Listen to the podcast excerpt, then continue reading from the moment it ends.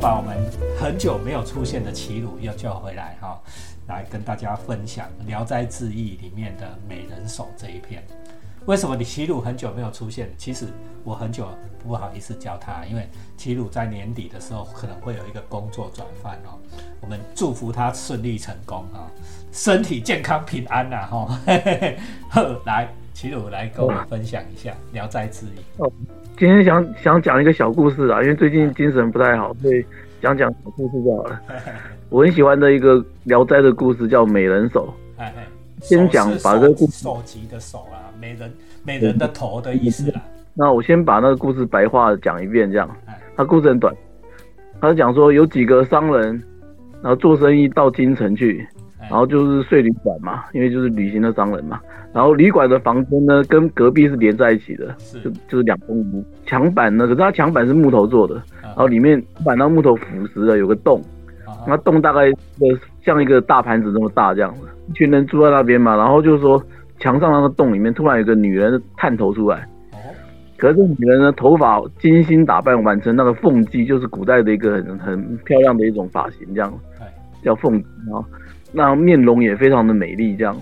接着呢，就伸出一只手，那手呢洁白如玉，这样，就是一个很漂亮的一个女生，但只露出她的头跟手这样，哦，在那个洞里面。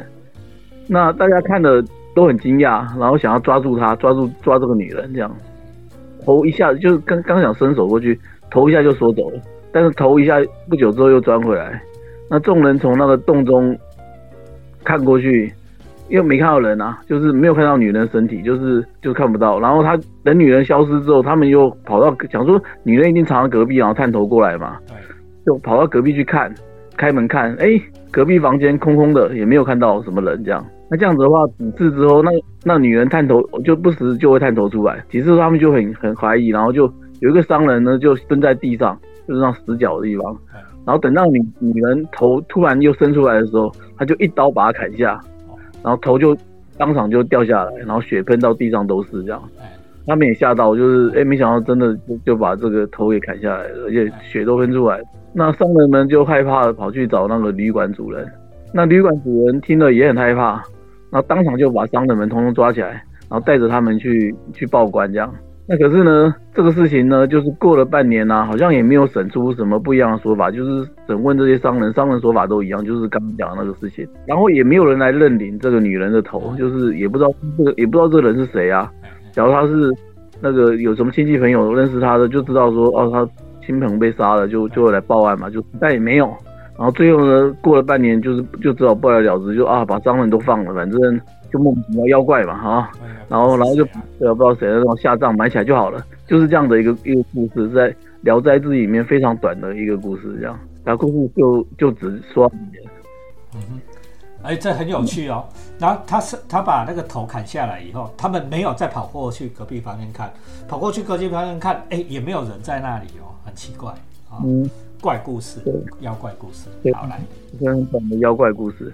那那这种墙上会探头的妖怪，就假如说要讲联想的话，就想说，诶，日本妖怪不是有那种长颈女啊，像什么鬼手神眉的那个或者说是什么那个水木茂的那个什么之类，都有类似这样子的妖怪哦。就是好像在日本传统就有这样子的，就是说哦，脖子很长，对对对，长颈女的这样故事，或者说其实我们听过一些什么中国南方。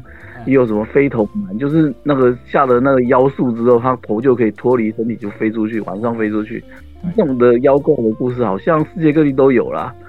我今天也不是要来讲跟大家讲这种什么妖怪传说的连接什么的，我因为我我也不是真的妖怪专家，但是我今天是想要从另外一个角度去来看这个故事，这样。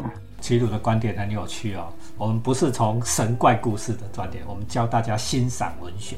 来我我我我先讲一个概念啊，就是小说是假的，对不对？嗯。所以小说是会骗人的。那很多现代小说很多概念都会建立在这个小说是虚假的这这件事上。也是也就是说，我们读者事实上是要要先知道说这东西讲出来就是假的。那所以说为什么为所以我们要怀疑，就是为什么作者要说谎？为什么作者骗我们？为什么他不能够不能讲真话这样？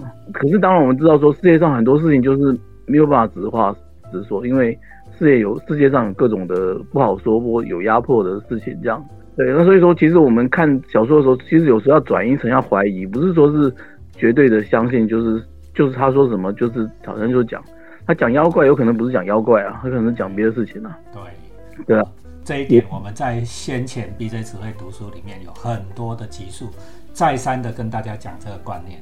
小说是假的，是 fiction 嘛，哈，英文叫 fiction，fiction 就是虚构的，小说是虚构的。但是呢，常常是虚构才能够表现出某一种我们不能直接讲的真实面。哦，齐鲁要跟我们讲这个事情。那所以这件事情的话，我自己推敲是这样子啊，就这个故事，事实上它可能不是一个妖怪故事，也就是说里面根本没有妖怪，里面有可能就是人。那为什么这样讲？就是因为很多其实很多这种什么鬼怪传说，事实上后来发现都是真的。像什么开膛手杰克，西方不是很有名？对，对啊。小时候以为说他是什么小说写出来的一个什么一个奇人什么的，后来发现说是是真实历史哎，对啊。而且就是他就是什么一个伦敦在报什么几年的时候，有有一个人就是莫名其妙就杀连续杀害了五个妓女嘛，对，而且都是把内脏，对对对，把内脏挖出来什么之类，就是很很残酷这样。而且还写信挑衅警方说，你们都就是抓不到我了，这样什么之类的。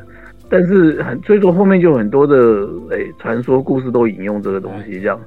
但是这个就是这个人到底谁，就是一个悬案，就是抓不到真凶。但我曾经看过看过一个说法啦，有人就说很多抓不到的抓不到真凶的东西，通常都是因为真凶是身份高贵的人，就可能是贵族啊或大官，然后有钱人啊，就是不是抓不到，是不能抓这样。对啊，敢去抓，所以对对对，这种对流传下来，让大家记住这样的。我我是有点往这方向去推敲这个故事，所以我觉得说，美人手术上也是一个这样子的悬案，一个这样的故事。就当时其实你去想他的描述的情节，事实上你把把那个美人当成是真人，其实也是合理，只要商人联合在一起串供说谎就可以了，就说没有身体啊。对，为什么没有身体？因为身体可能被他们给埋掉了，或什么串供。当时的情景有可能就是你想吧，一群商人来到了大大城市，然后你看做出版生意有了钱，然后晚上睡旅馆要干嘛呢？就招妓啊，对不对？而且招妓他们可能就是玩一些奇怪花样，就是 这个不好说啊，就是。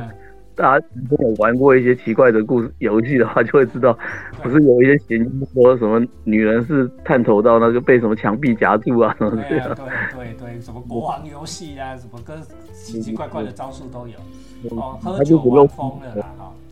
对对对，然后反正就是这样，所以呃也有一些什么露出一个头让你玩什么之类的啊，那个那种就是这这个。啊，我们是普通级节目，就不要讲太那个。可是他们喝酒玩疯之后就争风吃醋啊，或怎么样子，或是甚至这些人搞不搞不好里面就是有变态啊，居然就真的把把女把这个妓女给给砍头杀掉了。之后酒醒之后呢，就他们就集体串供。但是因为毕竟杀了人嘛，而且那杀人可能被那个酒馆的老板看到了，旅店的老板看到，所以也也好像盖不下来，也不能说那个藏起来。但是他们可能就是诶把身体处理掉，但头还没处理掉的时候。那老板发现，然后就拽就被带带去报官了，这样。但是呢，因为他们串供啊，集体串供啊，而且商人们应该是有钱呐。人家以前不是说有钱判生，无钱判死嘛？就是有钱的话，其实很多事情都可以打点呐。而且这个死去的这个这个妓女，可能本来就是底层人，然后可能就无亲无故啊。啊，就算有一些认识的什么姐妹淘什么的，可能也不敢替她申冤，因为地位很低嘛。对啊，你要怎么样跟跟一群有钱人作对呢？所以这个杀人案事实上后来就不了了之。哎，这样悲伤的故事呢？哈，社会的真相是这样子的哈。哦，对啊。可是这个故事呢，就就是让人家很不平啊，很悲伤嘛。所以说，就是有人会把它变成一个故事，把它流传下来。对，我这几天，我这几天一直在想这件事嘞。我这几天体悟一个道理呢，就是说这这个世间呢，哈。坏人永远赢呢，大家有没有发现？我都不相信什么邪邪不胜正，邪不压正这种事情呢。哦，就坏人永远都赢。你你看，我们最近你如果每天看新闻，对不对？坏人永远都赢。只要够就是要够黑，够有钱，对不对？够有权，对不对？你什么事都敢做，而且做了还不会有事，还不会出事。对不对？啊，我们没钱没势的话，哎啊，稍微犯一个错就完蛋，对吧？哦，为了要生存，图个糊口，像这个妓女，对不对？她也没做错什么事。老实讲啊，哈，就是说一那时候的社会环境，她想赚点钱而已，想活下去而已，对不对？谁晓得这样子就被砍掉了。对啊，所以真相他呢？啊，这种真相能讲吗？哦，比如说我们当老师的人，在上课的课堂上讲，哦，永远坏人会赢。你看这个学生，如果听了这样的话，哦，会不会去投诉说这个老师教的都是乱七八糟的东西？有时候也不能直说，所以他最后都变成了一个妖怪故事了。对啊，所以他这样子的处理，我觉得是一个，就是有时候一方面就是说把一些真相留下来这样，然后另一方面就是好像也也做了一个艺术的转换，让它变成好像没有这么悲伤了。假如他是一个妖怪，我们是不是就没这么悲伤？或者说是，可是总是会有人想到像我像我这样子，但虽然我没证据啊，我也不知道是不是真的这样，但是，对啊，总是可能会有人会看到嘛，就这样。对啊，是啊。合理性在哪里？其实虚构的事情有一个合理性在哪里？那或许就让我们了解某种社会的真相，不见得这件事就是这样，但是这是在这个社会的真相不是就这样啊？对啊，而且它里面也有一些就是。假如说你真的说他妖怪，他有一些不合理的地方，就妖怪哪有这么容易被你砍一刀就死掉了？我是觉得他一定背后有一个悲哀的故事在后面呢。但到底是不是我猜的，我也不知道。但是我是这样猜，这样。好，最后反正诶，故事也说完了。那我我我就是另外推荐那个王毅家先生的一本书，叫《聊斋收鬼》。那王毅家是我小时候很喜欢的一个作家，这样。对啊，那他是吧？哈，是吗？对，但他从来没有当过医生那样子。好，他是医医学院毕业啦。对啊，但是从来没有当过医生。他跟那个谁是一样的，那个唱歌那个一样，反正就是 毕业他他就是不想，但他就他就是一直都是当作家这样。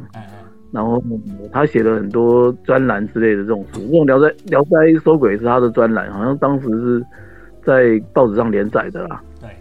那他的切入点就是用很多那种精神分析的方法去分析这个故事里面的人的各种的精神的状态，就是说啊，读书人的样貌啊，或者说中国古代的很多的潜意识啊，什么等等等等的。我小时候看是觉得很精彩啊，虽然虽然现在忘忘光一大半了，但是我还是推荐大家有有兴趣可以看。而且这本书现在好像只剩电子书了，是卖不太贵了。但假如说大家连电子书不想买的话，事实上你就用 Google 的。